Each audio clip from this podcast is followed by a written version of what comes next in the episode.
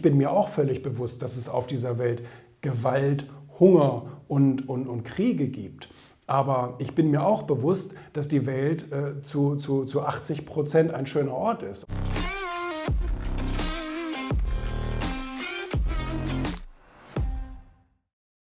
Also grundsätzlich muss man sich natürlich äh, ehrlich eingestehen, dass alles, was wir in unserem Kopf haben, von außen kommt.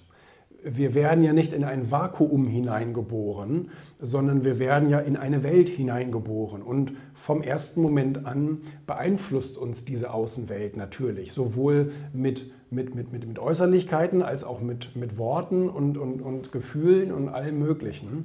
Von daher können wir natürlich sagen, letztendlich haben wir sehr viel aufgenommen. Und jetzt ist die Frage, was für Schlussfolgerungen ziehe ich daraus? Und es geht also gar nicht unbedingt nur um den Input, sondern es geht um die Schlussfolgerungen, die ich daraus selber für mich und mein Leben definiere. Ja?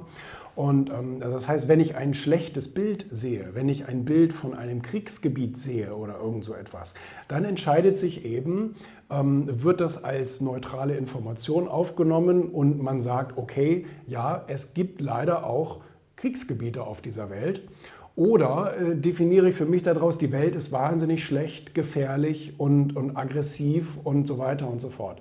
Ähm, Darauf, darauf, kommt es dann letztendlich natürlich an. Und man muss sich ständig hinterfragen. Man muss ständig auch sich selbst, seine eigene innere Stimme hinterfragen, indem man sagt, bist du jetzt sozusagen die Stimme des Inputs oder bist du tatsächlich die Stimme, was ich daraus für mich formuliert habe? Also ich bin mir auch völlig bewusst, dass es auf dieser Welt Gewalt, Hunger und, und, und Kriege gibt.